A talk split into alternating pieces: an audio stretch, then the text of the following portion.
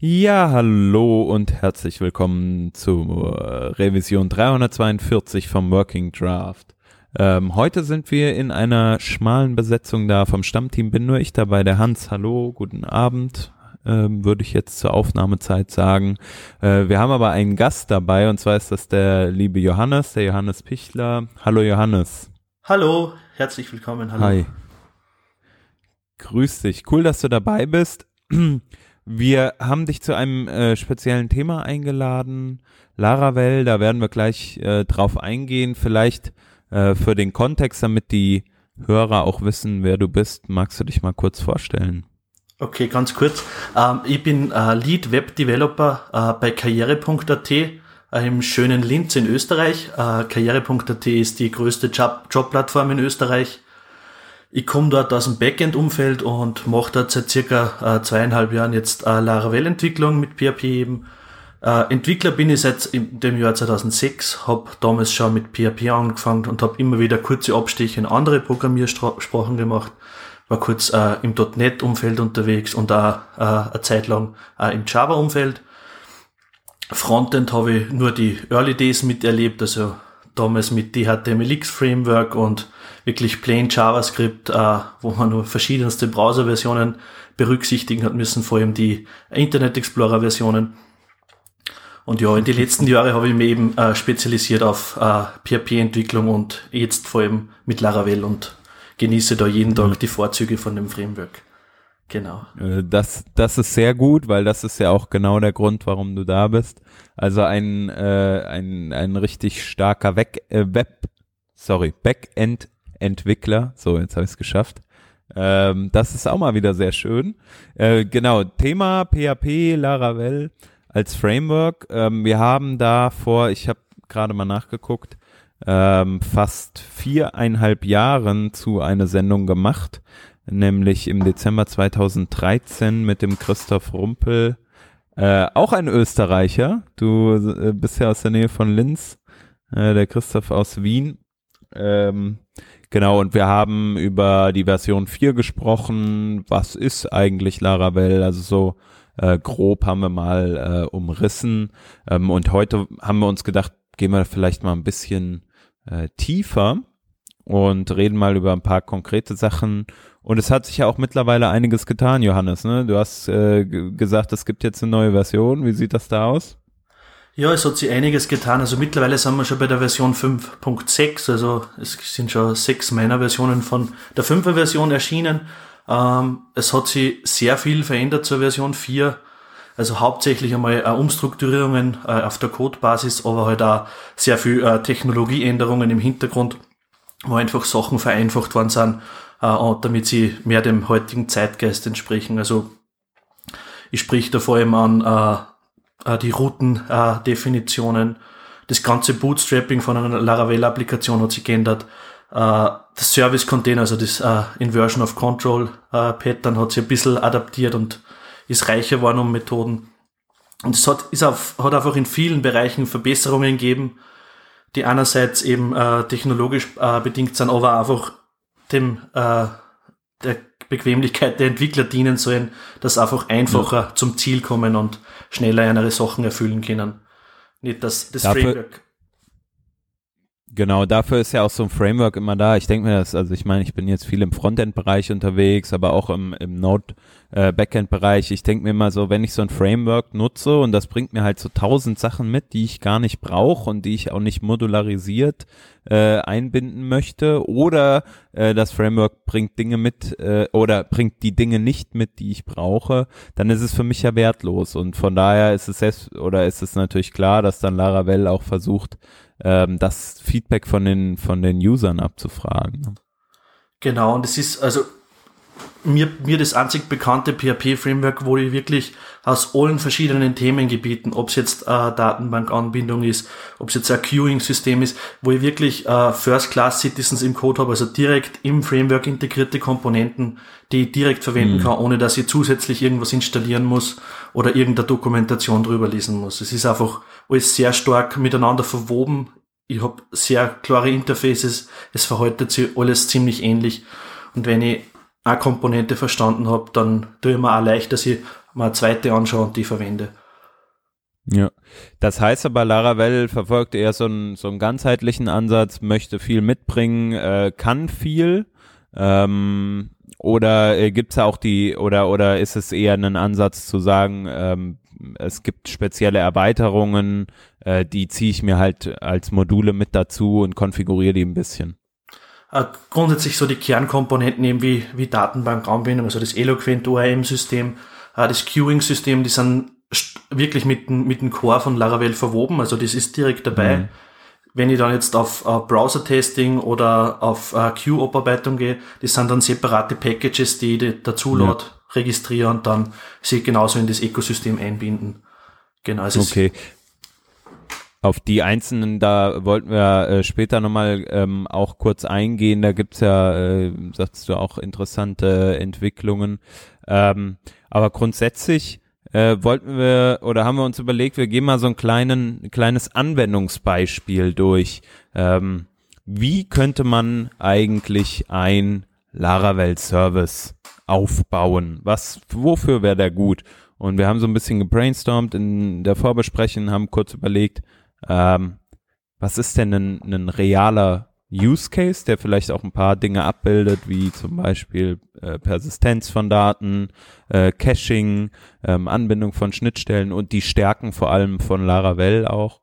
Und dann vielleicht noch für, für sag ich mal, zur Konsumierung äh, ähm, der, des, des Services oder der Daten des Services oder zum Verändern von den Daten äh, ein REST-Interface. Und da haben wir uns überlegt, Vielleicht bilden wir mal eine Teilkomponente eines Shops ab oder versuchen die mal abzubilden, ähm, nämlich einen Basket oder oder Card Warenkorb Service, der sozusagen äh, die Daten hält. Wie würde man so ein Projekt starten? Ja, grundsätzlich äh, zu Beginn würde ich einmal äh, ein Laravel-Projekt aufsetzen. Das geht recht einfach mit äh, Composer. Composer ist eben also ein Package oder Dependency Manager in PHP. Und da kann ich mit ja. Composer Create Project Laravel Laravel, also Laravel slash Laravel, äh, ganz schnell äh, ein Laravel-Projekt aufsetzen, also das lokal einmal auschecken. Dann bin ich eigentlich schon ready to go, ich kann losstarten. Und da kommt schon das erste äh, Mega-Feature für mich äh, ins Spiel, das sind die äh, CLI-Commands von Laravel, das Artischen, ich weiß nicht, ob, ob dir das ein Begriff ist, ähm, aber du kannst dann eben mit, mit PHP Artisan Make äh, Controller zum Beispiel kannst du dir einen, einen PHP-Controller für Laravel eben anlegen lassen. Du musst nicht das ganze Klassenkonstrukt selber schreiben, sondern verwendest den Konsolenkommand, um jetzt zum Beispiel in unserem Beispiel einen, einen, einen Warenkorb-Controller anzulegen. Mhm. Genau, ja. so würde ich vielleicht einmal starten. Das ist immer mein Ansatz. Ich mache am Anfang den Controller dann würde ich die Routendefinition äh, in das jeweilige Routenfile einfügen. Da ist vielleicht nur wichtig, äh, Laravel hat äh, im Endeffekt zwei Kernels, also zwei Bootstrapping-Wege, wie es hochgefahren werden kann. Eben der Web-Kernel, der standardmäßig aktiv ist, aber auch eben der Console-Kernel, der dann eben die artischen Commands ausführt. Mhm. Im Bootstrapping wird ähm, hauptsächlich werden einmal die, äh, wird der, der Service-Container eben hochgefahren, also die ganzen Dependencies, die ich brauche, werden am Container registriert und dann eben äh, die Service Providers von Laravel äh, auch registriert und gebootet. Das Service Provider gibt's eigentlich für jede Teilkomponente, so Datenbank oder eigenen Service Provider, ein Queue, ein Eventsystem. Und die kann man eben so äh, der Reihe noch reinhängen und dann werden die Systeme eben angehängt. Genauso wenn ich jetzt eine, eine eigene Komponente schreibe, würde ich für das einen Service Provider machen und der bindet dann meine Dependencies im Container wird äh, irgendwelche speziellen Kommandos für mich ausführen. Und dann bin ich eben äh, geboot, gebootstrapped, also ich habe alle Informationen vorhanden, das Environment ist geladen, Konfiguration. Und dann wird der Request im Endeffekt an den Router übergeben und der Router muss natürlich wissen, äh, meine Route äh, wird auf folgenden mhm. Controller gemappt, damit wirklich auch dann eine Aktion ausgeführt wird. Das ist dann in unserem Fall in dem, im Web-Folder, also im Routes Web, äh, Web-PHP drinnen und da definiere ich dann das äh, slash ähm, Shopping Cart eben auf meinen Shopping Cart Controller äh, geleitet wird und äh, die Request-Methode get verwendet. Jetzt ähm, haben wir haben wir kurz äh, besprochen irgendwie, wir können ja mal versuchen so eine Art ähm, REST Interface zu schreiben. Also gehen wir mal davon aus, wir legen irgendwie eine, eine Route an und sagen einfach jetzt mal zu äh, zu Entwicklungszwecken, damit wir überhaupt mal starten können. Wir liefern erstmal für äh, die Route, keine Ahnung, get all äh, liefern wir einfach mal ein leeres Array aus, was später mal vielleicht unsere Baskets sein könnten für Admin-Zwecke oder whatever. Ähm, wie würde ich jetzt dann, äh, also ich aus dem, aus dem Node-Umfeld kommend, ähm, würde ich einen Webserver haben, äh, den habe ich bei PHP wahrscheinlich äh, eher über sowas wie, keine Ahnung, ich habe halt einen lokalen Apache aufgesetzt. Wie starte ich jetzt sozusagen die Applikation? Das ist auch recht, äh, recht einfach bei Laravel. Also ich kann auch wieder den Artisan Command nutzen und kann sagen PHP Artisan Serve. Und dann mhm. wird äh, mit dem Build-in PHP Webserver, ich weiß nicht, ob du den kennst, also PHP, das PHP mhm. Binary mhm. hat direkt einen Webserver dabei. Also. Genau. Ja. Und über den wird dann eben äh, die Laravel-Applikation am Localhost ausgeliefert. Also ich mache Artisan Serve und habe im Endeffekt eine lauffähige Version von meiner Applikation. Ja lege dann eben die, die Route an in dem Routes-File, also ich sage äh, slash, äh, slash all, äh, geht auf meinen äh, Shopping-Card-Controller oder wie auch immer und in, auf die Index-Methode, also ich schreibe immer Controller add äh, Methodenname in der Definition von der Route und dann kann ich die Index-Methode eben im Controller äh, erstellen und kann da drinnen dann äh, return und dann einfach ein, eine leere Array-Deklaration angeben. Mhm. Und das ist jetzt auch wieder ein Vorteil, von Laravel, er erkennt automatisch, das ist ein Array und liefert mir da ein JSON-Objekt retour. Also er wird das automatisch als JSON-Response äh, an den Client ja, zurückliefern. Das ist cool. Ja, das heißt, man gibt einfach nur den, den Return-Wert, würde man jetzt einen String zurückgeben, würde das als, äh, keine Ahnung, mit einem MIME-Type Text schicken oder wie auch immer. Genau, ja. Also grundsätzlich gibt's gibt's vordefinierte Werte, die er automatisch erkennt.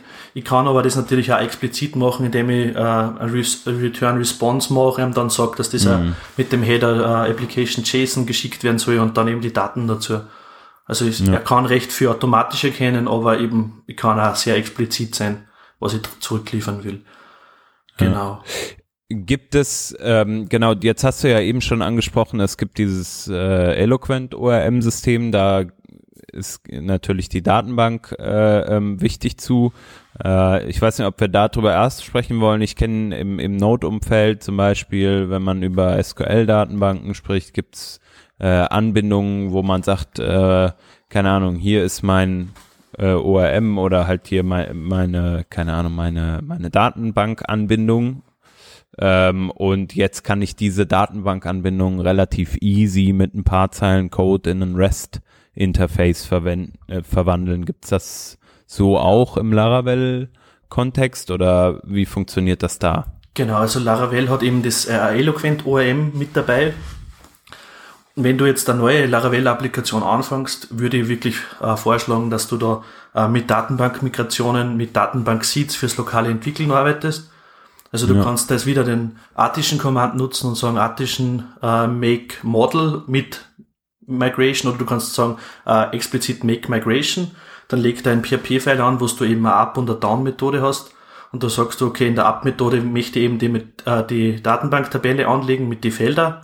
In der Down-Methode dann das äh, Inverse eben, du, du löscht dann die Tabelle wieder, damit du eben eine Migration rückgängig machen kannst. In die Seeds wirst du eben so Beispieldaten für das lokale Entwickeln äh, definieren.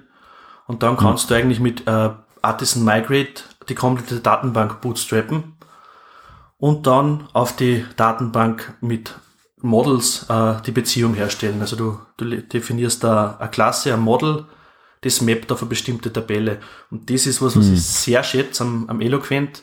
Äh, ich habe das vorher mit, mit Doctrine öfter gemacht und du musst bei Doctrine sehr explizit sein. Also du musst wirklich angeben, das Feld äh, ist jetzt vom Type Integer und hat den und den Namen in der Datenbank. Und bei Eloquent definierst du im Endeffekt jetzt eine Class a User und die mappt automatisch, ohne dass du irgendwie äh, eine Methode oder irgendein Feld drinnen definierst in der Klasse, auf ein Users Table in der Datenbank.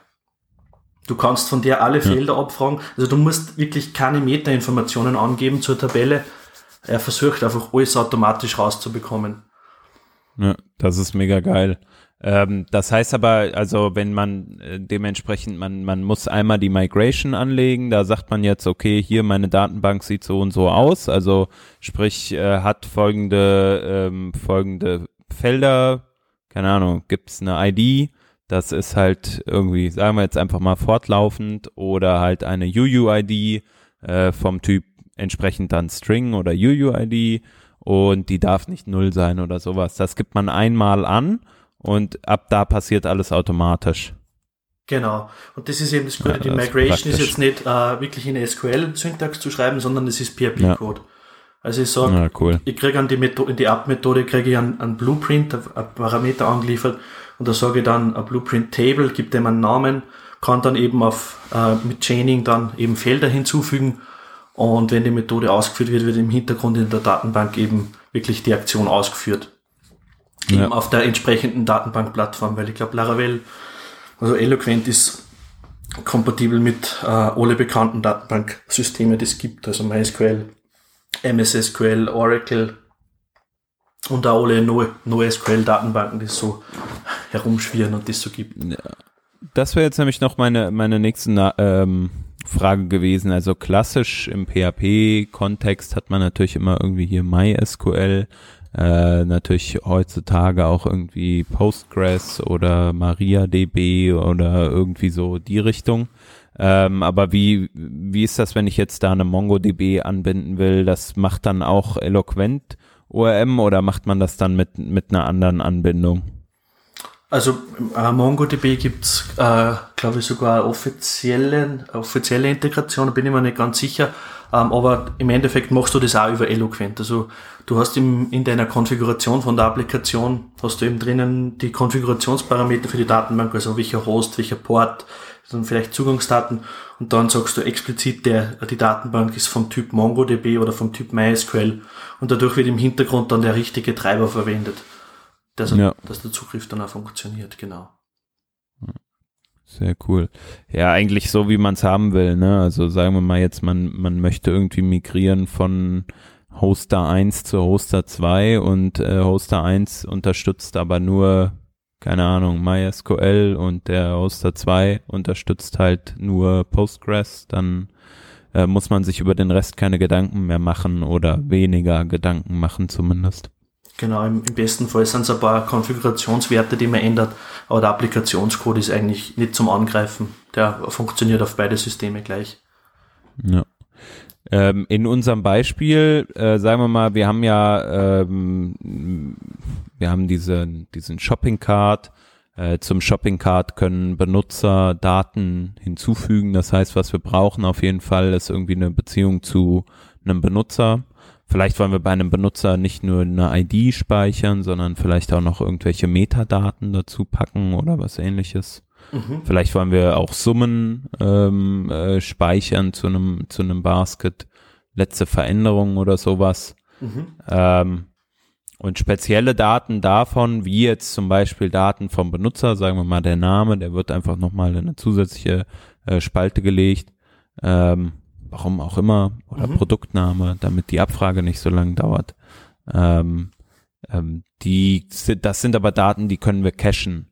Ähm, zum Beispiel in Memory, zum Beispiel in einem Redis, wie auch immer. Mhm. Äh, wie könnte man jetzt äh, so eine Anbindung an, an, an ja, so ein Cache-System äh, mit, mit Laravel re realisieren? Okay, also Laravel hat auch fürs Caching wieder eine Komponente äh, integriert. Auch wieder verschiedenste Cache-Anbieter, also im Redis, äh, Memcache. Äh, es gibt sogar Datenbank-Cache-Option. Äh, also gibt es wirklich verschiedenste äh, Anbindungen. Und da kommt jetzt äh, eine sehr wesentliche Komponente von Laravel ins Spiel, die sogenannten Facades oder Fassaden auf Deutsch. Ähm, eine Fassade ist im Endeffekt eine statische Klasse man kann halten von statischen Klassen, was man will. Im Endeffekt ist die, die, die Ausführung vom, vom Code nicht wirklich statisch. Also ich habe jetzt dann im Endeffekt die Cache-Klasse und rufe dann da die statische Methode set auf.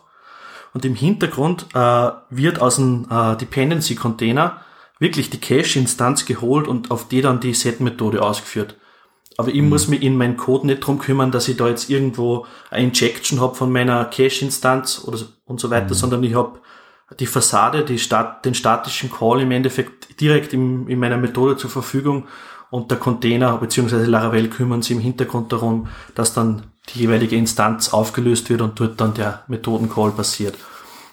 Hey, wie schon gesagt, heißt, hm? heißt, du musst einmal dann irgendwie die Konfiguration schreiben, äh, das Package dir dazu holen oder oder entsprechend die die ja wahrscheinlich muss man einfach nur einmal konfigurieren. Okay, ich nutze da jetzt ein Redis als Caching ähm, und dann muss man einmal diese Fassade schreiben.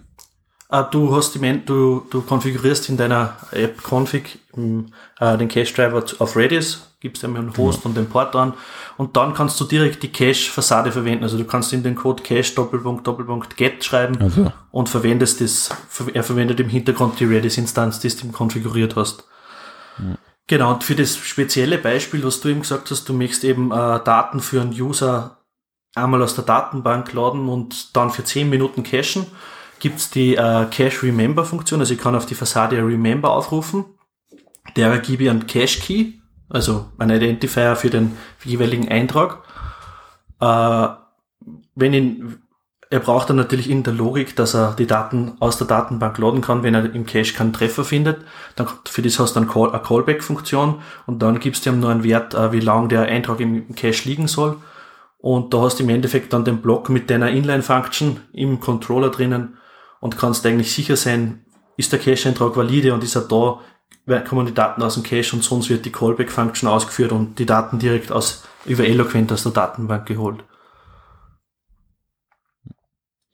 Ja, das ist schon cool, wenn man, also, äh, auch wenn das jetzt schon äh, vielleicht ein bisschen vorweggreift, aber man, man konzentriert sich halt äh, ganz klar einfach auf, auf die Business-Logik in der Applikation, die man hat. Ne? Man ist wenig mit Boilerplate beschäftigt, weil das übernehmen halt die paar Commands, die man über die Command-Line eintippt. Äh, man beschäftigt sich nicht viel mit hier Anbinden von irgendwelchen ähm, ja von von äh, von Systemen wie einem wie einer Datenbank oder so, weil das ist halt irgendwie Konfiguration und äh, das Problem wurde halt gelöst äh, und das macht halt genau das, was das Framework tun soll, ne? Also Arbeit abnehmen. Genau, ja. Ja, das ist, also was mir an Eloquent zum Beispiel so taugt, ist, also wir haben in, der, in meiner Arbeit eben äh, sehr alte Datenbanktabellen, also die sind, sind schon zehn Jahre alt und älter. Also wir haben eigentlich keine Möglichkeit, dass wir die jetzt irgendwie mit, mit Laravel Migrations irgendwie aktualisieren können, beziehungsweise bootstrappen können. Und ich kann Eloquent trotzdem verwenden, indem ich einfach nur ein, ein Feld sage, also ein, ein Dollar-Table-Variable auf, auf der Klasse und dann den Tabellennamen gebe.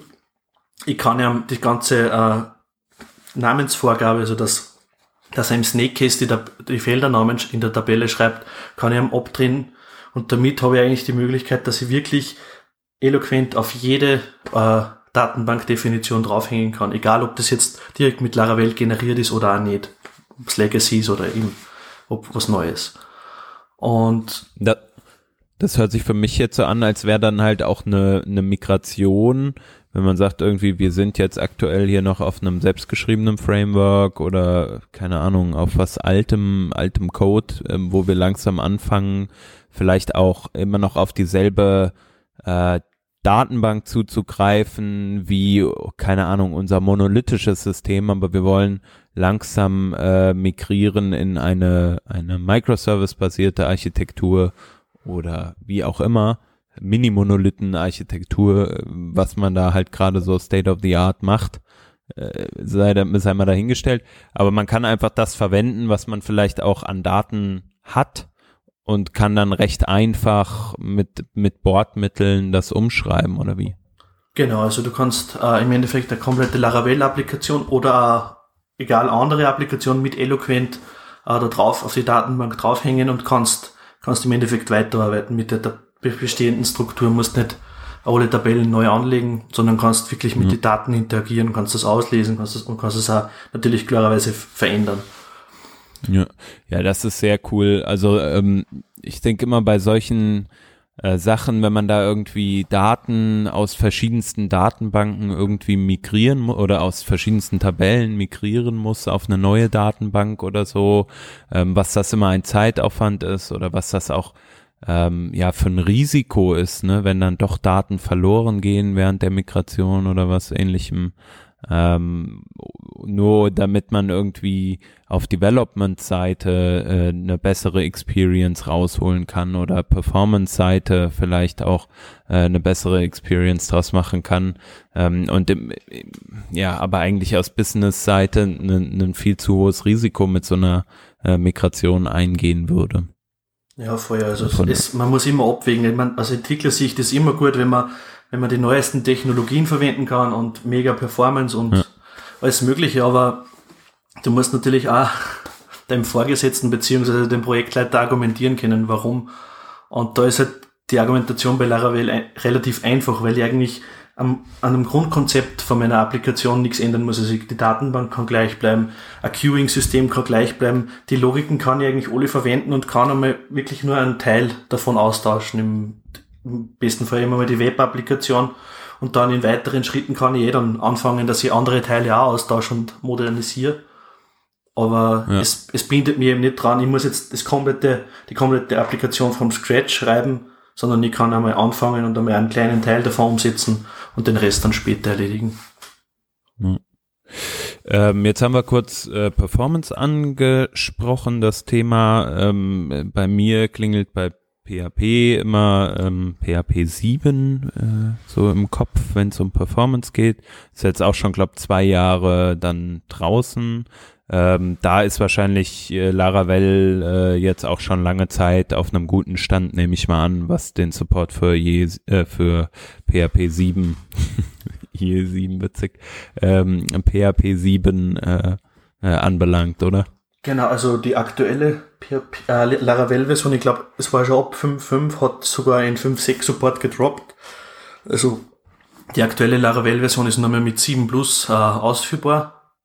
Finde ich, finde ich sehr gut, weil PHP hat eh seine Problemchen gehabt in der Vergangenheit mit Performance.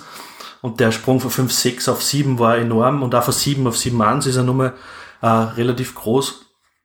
Und da finde ich es auch gut, dass eben große Frameworks da die, die Leute ein bisschen zwingen dazu, das upgraden, beziehungsweise das neue, die neuesten Versionen verwenden, damit man wirklich äh, flächendeckend oder breit, äh, breit gefächert die, die Performance auch nutzen kann und die neuen Funktionen nutzen kann.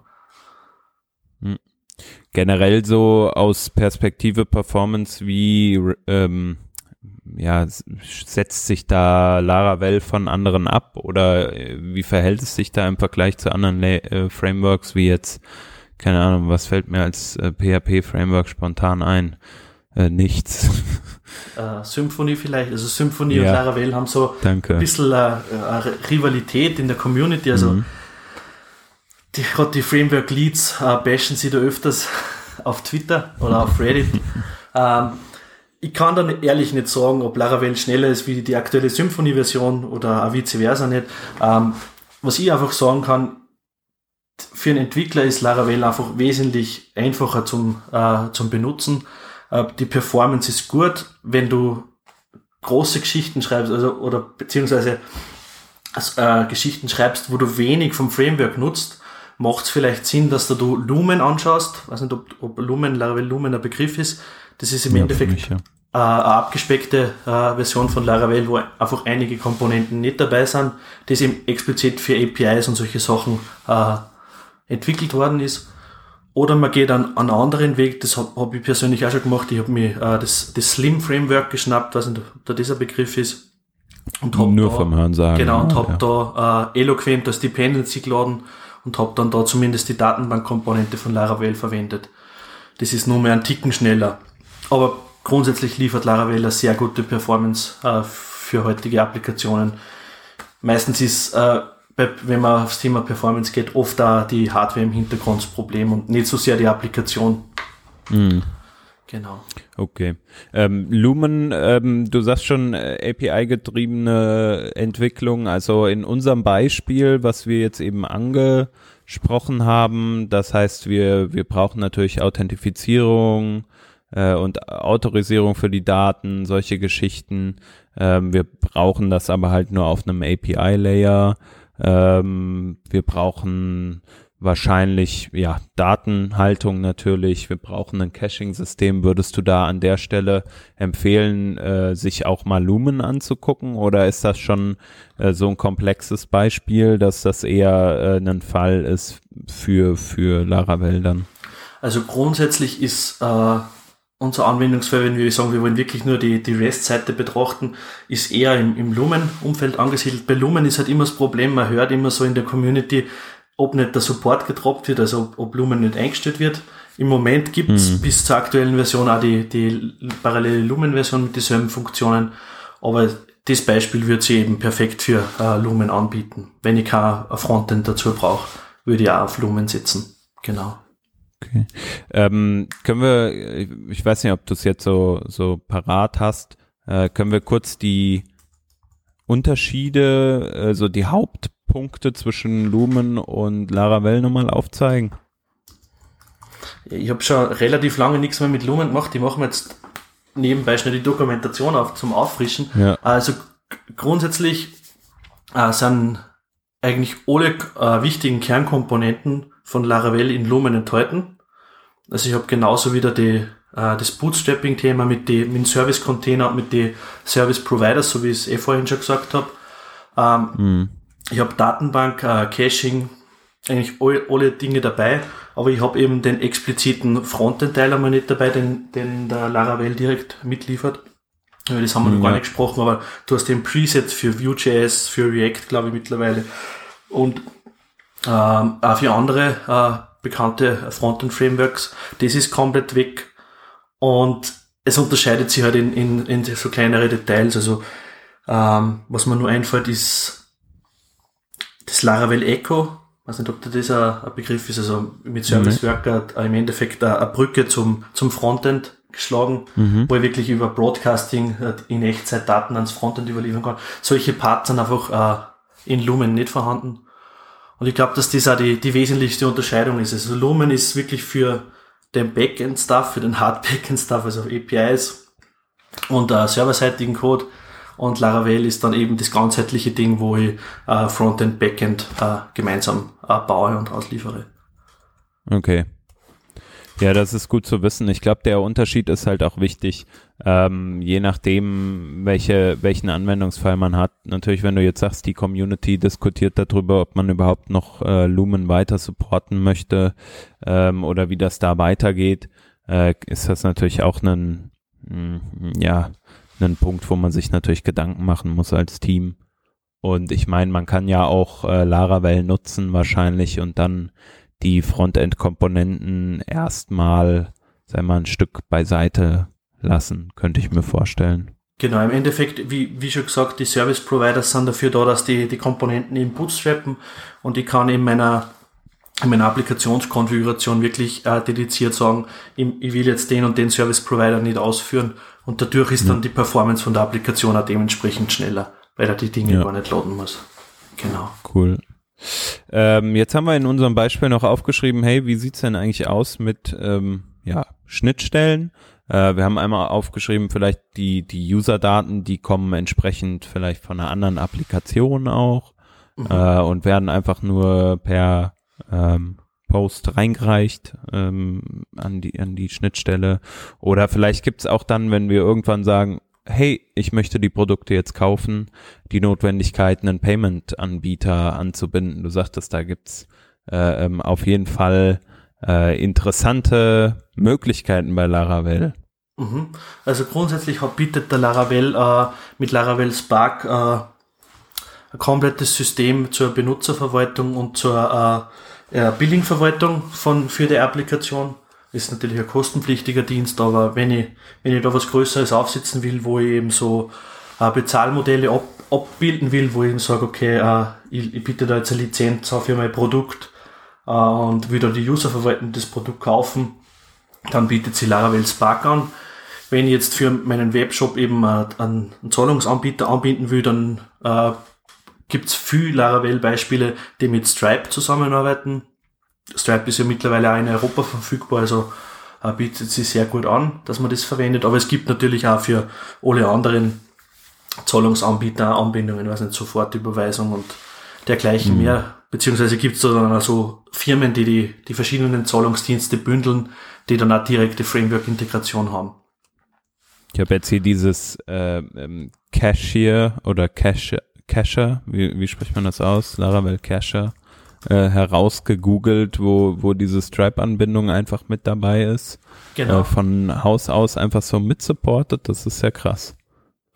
Ja, es ist, also, eh, wie, wie du am Anfang auch schon gesagt hast, also Laravel bemüht sich wirklich um das Ganzheitliche. Es hat nicht alles im, im Framework, im Core dabei, aber es gibt eigentlich für alle verschiedenen Anwendungsfälle gibt's äh, Plugins oder Erweiterungen, die man dazuladen kann.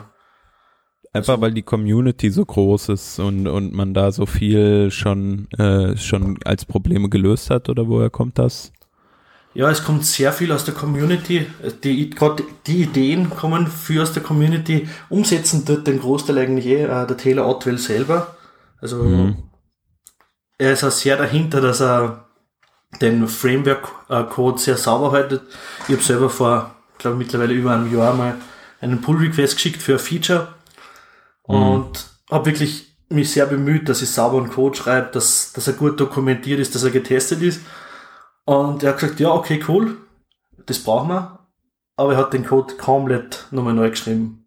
Und komplett mit, mit seiner Struktur. Er macht das selber, aber es, man merkt einfach, ihm ist das wichtig. Er muss verstehen, was geht und ja. er hat da eben extrem die, die Hand darüber und schaut drauf, dass, dass das ganze Ökosystem äh, gleich funktioniert und dementsprechend auch im Code gleich strukturiert und aufgebaut ist. Ja, okay. so kommen mhm. eben die verschiedenen, verschiedenen Thematiken eben in das Laravel-Ökosystem rein. Also die Leute sagen, es wäre eine coole Anbindung eben an, an Zahlungsdienste und ein paar Monate oder ein paar Jahre später gibt es dann eben ein, ein Laravel-Package dafür, das sie verwenden. Ja. Mhm.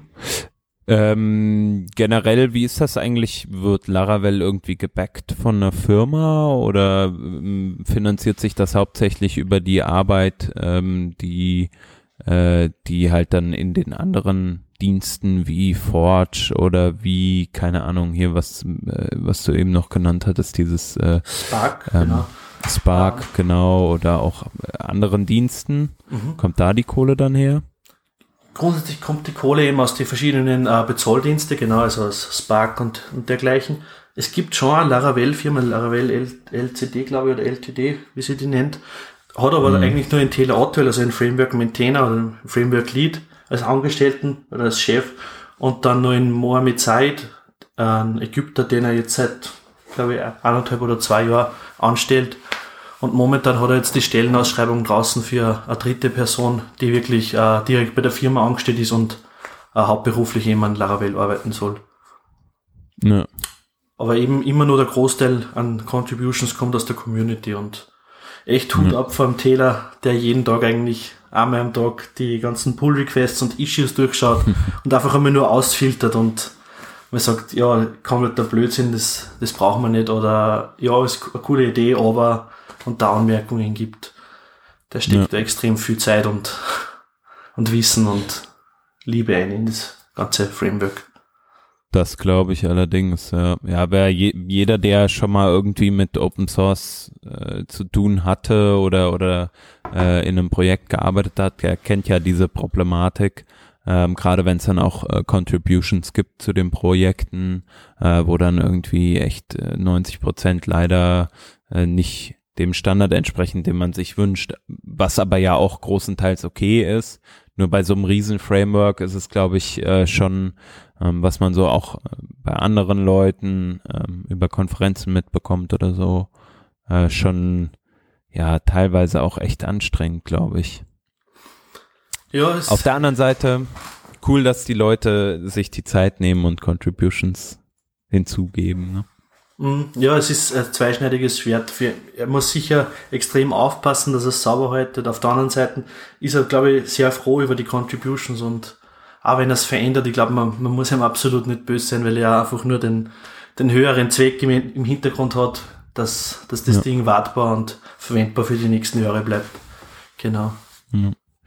Ähm, wir haben jetzt hier noch als Thema stehen äh, Artisan Commands, also die, die Command Line, das Command Line Interface. Wir haben es schon kurz angesprochen.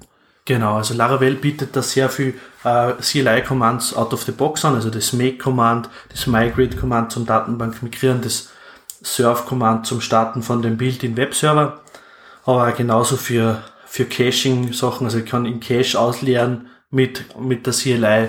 Ich habe den Artisan Thinker-Command, wo ich wirklich äh, eine interaktive Shell starte, wo ich äh, Code ausprobieren kann, also ich kann da drinnen wirklich eloquent Abfragen starten on the fly und krieg sofort Response-Retour.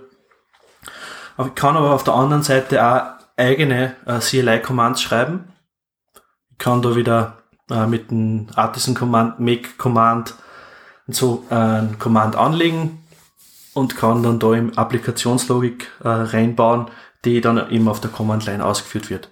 Das ist wahrscheinlich hauptsächlich äh, notwendig für, für so getriggerte Tasks oder so automatisierte Tasks, die alle beliebigen Zeiten einmal irgendwas aufräumen oder E-Mails verschicken.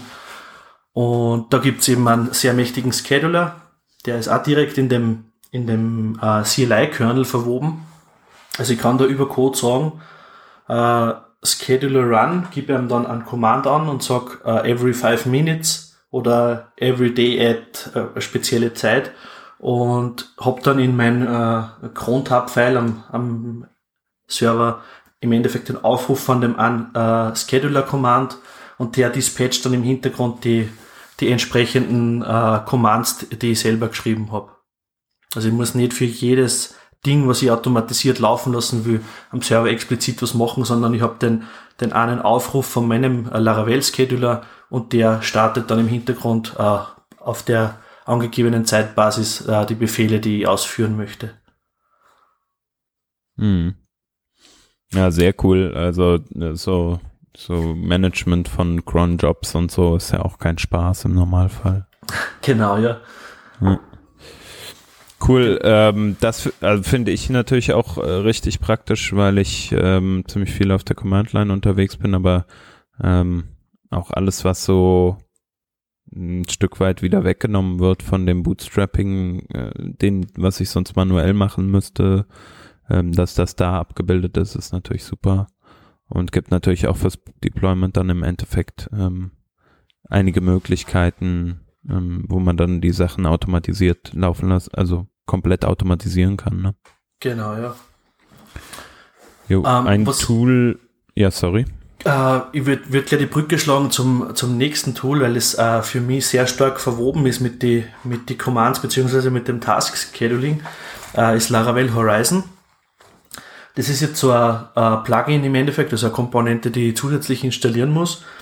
Äh, die ist eben für, für das Queue-Abarbeiten zuständig. Also Laravel hat ja seit äh, vielen Versionen mittlerweile das äh, Queuing-System, also ich kann in meinen äh, Applikationscode sagen, äh, dispatch mal diese, diesen Job, also schick jetzt eine Mail, aber eben nicht jetzt, sondern macht es äh, in einem parallelen Task eben über die Queue. Also ich stopfe den, den Task in die Queue rein und irgendein Queue-Worker nimmt den und schickt dann wirklich das Mail aus.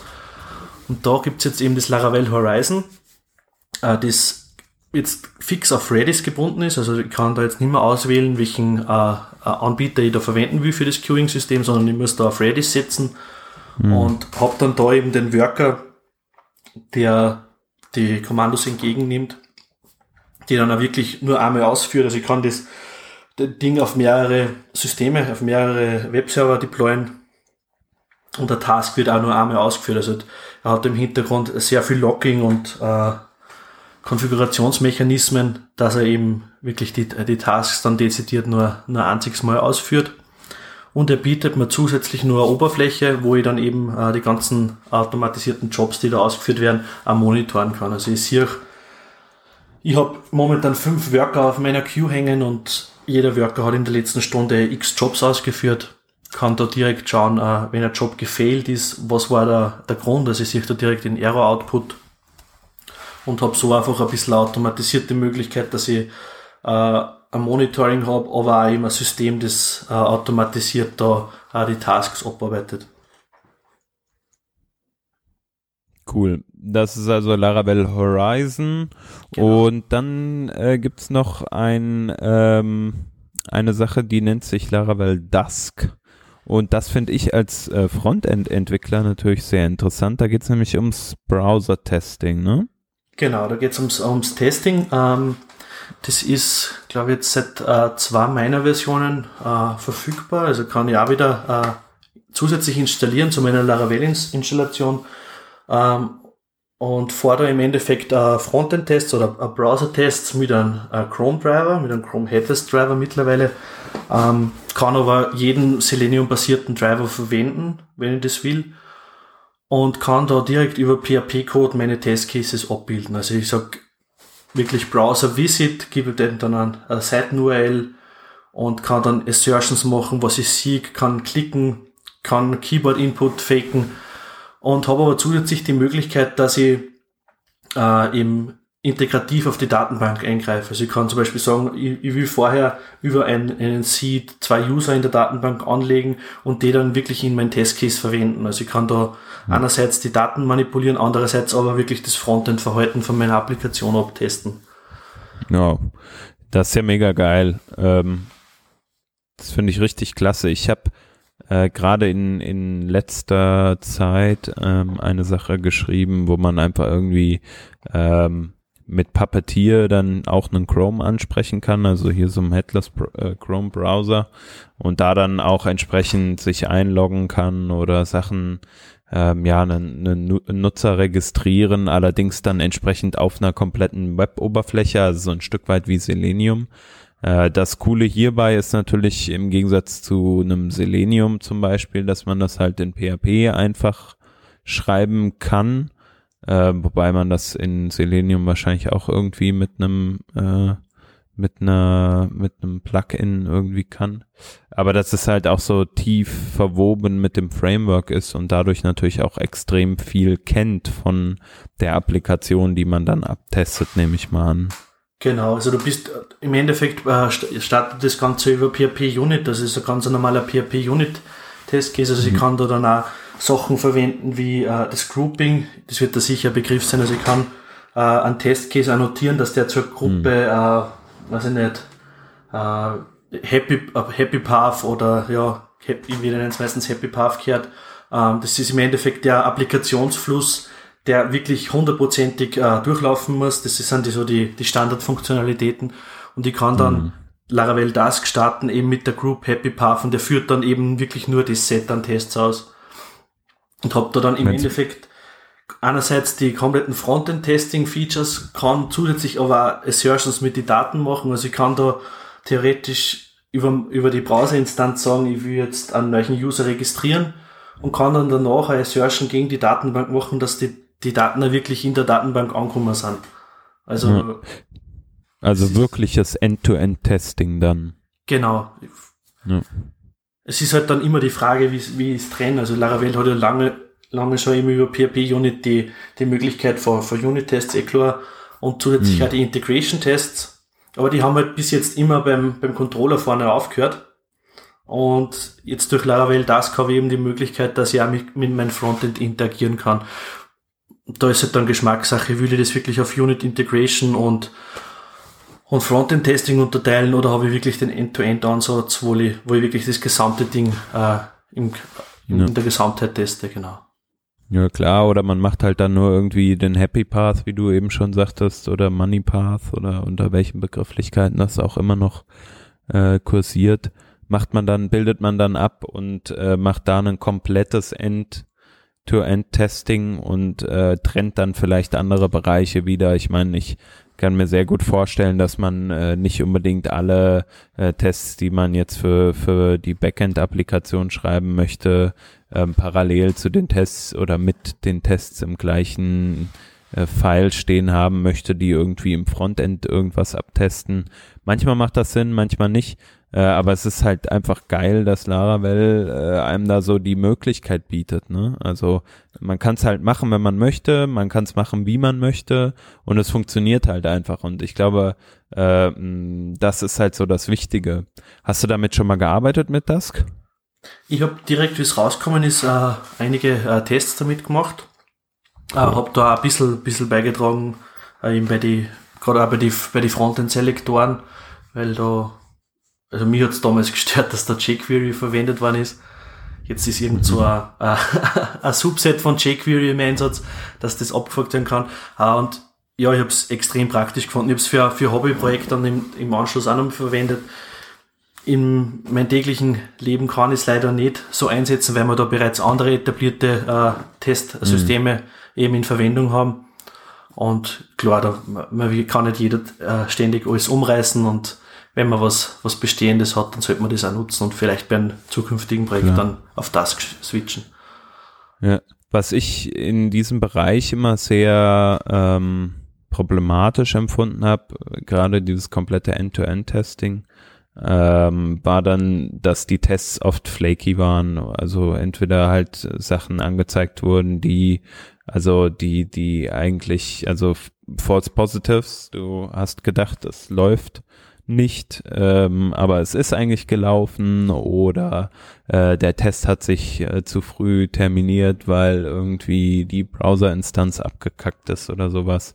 Ähm, und das war, waren halt oder sind halt immer so meine Pain Points dabei, äh, dass dann irgendwie die Tests in meiner CI rot laufen, obwohl eigentlich alles okay ist und nur gerade äh, irgendwie die, die Sternkonstellation, wie sie sich gerade am Himmel befindet, nicht äh, ausreichend war. Ähm, wie waren da so deine Erfahrungen mit Dusk? Äh, da habe ich eigentlich überhaupt keine Probleme gehabt. Muss auch sagen, ich habe wirklich nur äh, relativ einfache Tests und Testszenarien mhm. ähm, probiert. Äh, ich kenne das äh, mit den Flecke-Tests selber aus, äh, aus meiner beruflichen Laufbahn und ich glaube, End-to-End-Tests sind immer was, wo man wirklich aktiv schauen muss, dass die aktuell sind, dass, ja. dass sie wirklich laufen. Äh, ich glaube, dass das jetzt durch die Headless-Browser-Geschichten wirklich besser worden ist, dass äh, die, der Umfang von die, vom, vom äh, Browser-Testing einfach nicht mehr so groß ist und dass da einfach nicht mehr so viel schief gehen kann. Aber es ist äh, sicher ein Punkt, wo man äh, ziemlich viel äh, Aufmerksamkeit drauf legen muss, dass man aktuelle Tests hat und auch wirklich das monitort und, und schaut, warum ist jetzt äh, mein Testsuit geflogen? Hat das einen Grund gehabt? Ich starte vielleicht nochmal, okay, dann läuft's durch. Dann weiß ich, dass vielleicht mehr das Framework dahinter schuld hat. Wäre mir aber jetzt in Bezug auf Laravel Dusk nicht explizit aufgefallen. Also ich habe da eigentlich ja. timingmäßig keine Probleme gehabt. Also ja. was vielleicht nur zum Hervorheben ist, ich weiß nicht, wie das in andere äh, Testing-Frameworks umgesetzt ist, aber du kannst eben auf Elemente warten. Also wenn du jetzt ein Login machst, willst du zum Beispiel darauf warten, dass er auf die nächste Seite kommt und dass da dein Username angezeigt wird. Ja. Und da kannst du eben die Assertions machen, du willst darauf warten, kannst der aber immer nur ein Timeout geben. Also sagst du maximal drei Sekunden und dann brich, weil dann, dann ist es sowieso zu lange für den User, wenn er da länger mhm. warten muss. Und das finde ich halt extrem cool, weil du da ein bisschen das, den Performance-Aspekt mit reinbringst, dass du sicherstellen kannst, mehr Applikation erfüllt die die, meine Performance Goals und sonst wird die Version gar nicht ausgeliefert werden, im schlimmsten Fall, wenn mein CI-Pipeline rot wird und dann wird ja. das Bild noch auf Live nicht getriggert danach. Genau. Ja, ja, das äh, testet natürlich nochmal zusätzlich was, das ist, äh, ist auf jeden Fall sehr cool. Schön. Ähm, ich finde das total interessant, welche, welche Tools es drumherum gibt, also um Laravel. Wir haben ja jetzt einige beleuchtet. Ähm, sei es jetzt in Loom, es gibt ja auch noch viele, die wir jetzt gar nicht äh, angesprochen haben oder die wir nur ähm, äh, ja mal ganz kurz erwähnt haben, sei es jetzt etwas für automatisierte Deployments, also ich glaube äh, CI-Tooling gibt's ja, ähm, es gibt ähm, also im Umfeld von Laravel ähm, auch kostenpflichtig oder auch ähm, Provisionierungstools, die dann entsprechend äh, Container mit den entsprechenden Laravel äh, und PHP-Versionen provisionieren, ähm, die man sich bei DigitalOcean oder wahrscheinlich auch bei irgendwem anders äh, mieten kann. Also da ist eigentlich eine, ein riesen Tooling außenrum, ne? Genau, ja, also es gibt, eben wie du schon gesagt hast, eben von der Serverprovisionierung mit äh, Laravel Forge einen Ansatz. Also ich habe ich habe ein Forge-Konto, ich sage, okay, ich habe eine DigitalOcean-Instanz in Frankfurt stehen, konfigurieren wir die, setzen wir die mit der aktuellen PHP-Version auf, mit meiner Datenbank mit einer Redis-Instanz und deploy mir dann mein, mein Applikationscode dort auf die Instanz hin. Und Laravel Forge kümmert sich eben darum, dass die aktiv bleibt, dass Upgrades drauf gemacht werden und dass meine äh, Dinge da auf der äh, Instanz laufen. Es ist wirklich enorm. Also ich kann wirklich vom lokalen Entwickeln weg Laravel nutzen und bis hin zum Live-Betrieb kann ich einen Laravel-Dienst nutzen, der mir an die Hand nimmt und mir unterstützt, dass ich die Arbeit so bestmöglich, äh, bestens möglich machen kann. Genau. Sehr cool. Ja, super. Ähm, ich glaube, wir haben dann eigentlich äh, einen ganz guten äh, Überblick gegeben weiß nicht, wie du das siehst, gibt es noch irgendwie ähm, neben dem Link, den wir haben, noch äh, etwas, was, was dir jetzt auf der Seele brennt, was wir auf jeden Fall nochmal besprechen sollten? Ähm, ja, was, was ein wichtiger Punkt ist, wenn ich, wenn ich Laravel bauen will, äh, es gibt die Laravel-Dokumentation, die direkt auf laravel.com zur Verfügung steht, die ist echt sehr gut, ist kann man lesen wie ein Buch. Also es wird angefangen mit die, mit die Basiskonzepte, wie, wie eben der, der Service-Container funktioniert, wie das Bootstrapping an sich funktioniert und geht dann halt in die Detailkonzepte von einer Datenbank, von einem Cache rein. Ist wirklich eine, eine sehr gute Lektüre für einen Entwickler, vor allem wenn ich eine Laravel-Applikation bauen will. Genau. Und das andere dann eh später noch. Genau. Ja, genau. Ähm, das ist es nämlich jetzt äh, auch, denke ich. Also es gibt ja noch eine andere Plattform, wo man sich äh, die Informationen holen kann und das ist Uh, das ist Laracasts. Uh, Laracasts ist vom Jeffrey Way gegründet, uh, eine Webplattform, wo ihm sehr viel Videomaterial zu Themen, gerade speziell Laravel-Themen, zur Verfügung gestellt wird. Da gibt's eben Videoserien, ganz im, im Detail zu Eloquent-Datenbankgeschichten, also wie, wie arbeite ich richtig, aber auch ganz einfache Serien, wie setze ich meinen Editor auf, dass ich gut entwickeln kann damit, bis hin zu verschiedenste Frontend- und Backend-Technologien, die eigentlich gar nichts mit Laravel zu tun haben, bietet Laracast auch ein ganz ein großes äh, Wissensset für Entwickler, äh, um, um sie fortzubilden und neue Sachen sich anzuschauen. Ist wirklich ein sehr guter Tipp für Einsteiger, aber auch für, für Fortgeschrittene und für sogenannte Senior Devs. Also kann man da regelmäßig eigentlich neue, neue Informationen rausziehen und neue Technologien damit lernen. Ja, genau. Sehr cool. Ja, habe ich auch schon nur Positives bisher äh, von gehört. Also ähm, empfehle ich auch gern. Genau, ja, es ist, er ist, hat eine sehr angenehme Stimme und einfach ein, er ist einfach ein sehr guter Erklärbär für mich. Also er bringt die mhm. Themen wirklich auf den Punkt und man äh, versteht es einfach nachher. Es sind oft so triviale Sachen, die er erklärt, aber eben, es geht einem einfach ein Licht auf dann, also, wo man einfach, die, die man als Gott gegeben hingenommen hat, aber dann danach einfach weiß, wie es dann auch unter die Hut funktionieren. Genau. Ja, ja Erklärbär bei uns ist ja immer der Peter ähm, aus dem Podcast. Ich weiß nicht, ob du von dem schon mal äh, hier in der Sendung gehört hast. Der Peter Kröner, der ist unser Erklärbär. cool. Okay. Cool, Johannes. Ähm, das war sehr aufschlussreich. Äh, ich weiß sehr viel mehr jetzt über Laravel als vorher.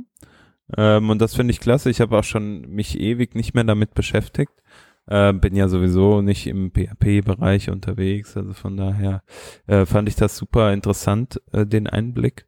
Ähm, für die Hörer, die jetzt sagen, okay, ich habe aber noch eine Frage. Ich glaube, man findet dich auch äh, bei Twitter Genau, ja, unter dem Handle FetCIO zusammengeschrieben, beziehungsweise könnt ihr mir auch gern äh, über meinen Blog kontaktieren, das ist johannespichler.com, den verlinken wir vielleicht noch. In die Notizen. Genau, das machen wir in jedem Fall. Äh, das packen wir in die Show Notes rein.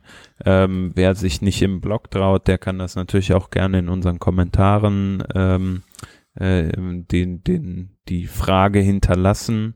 Und ähm, genau, äh, gerne auch äh, Fragen oder Klärungsbedarf, der doch vielleicht einer Sendung würdig ist, äh, nochmal äh, in die Kommentare hauen und dann versuchen wir das noch nachträglich zu klären.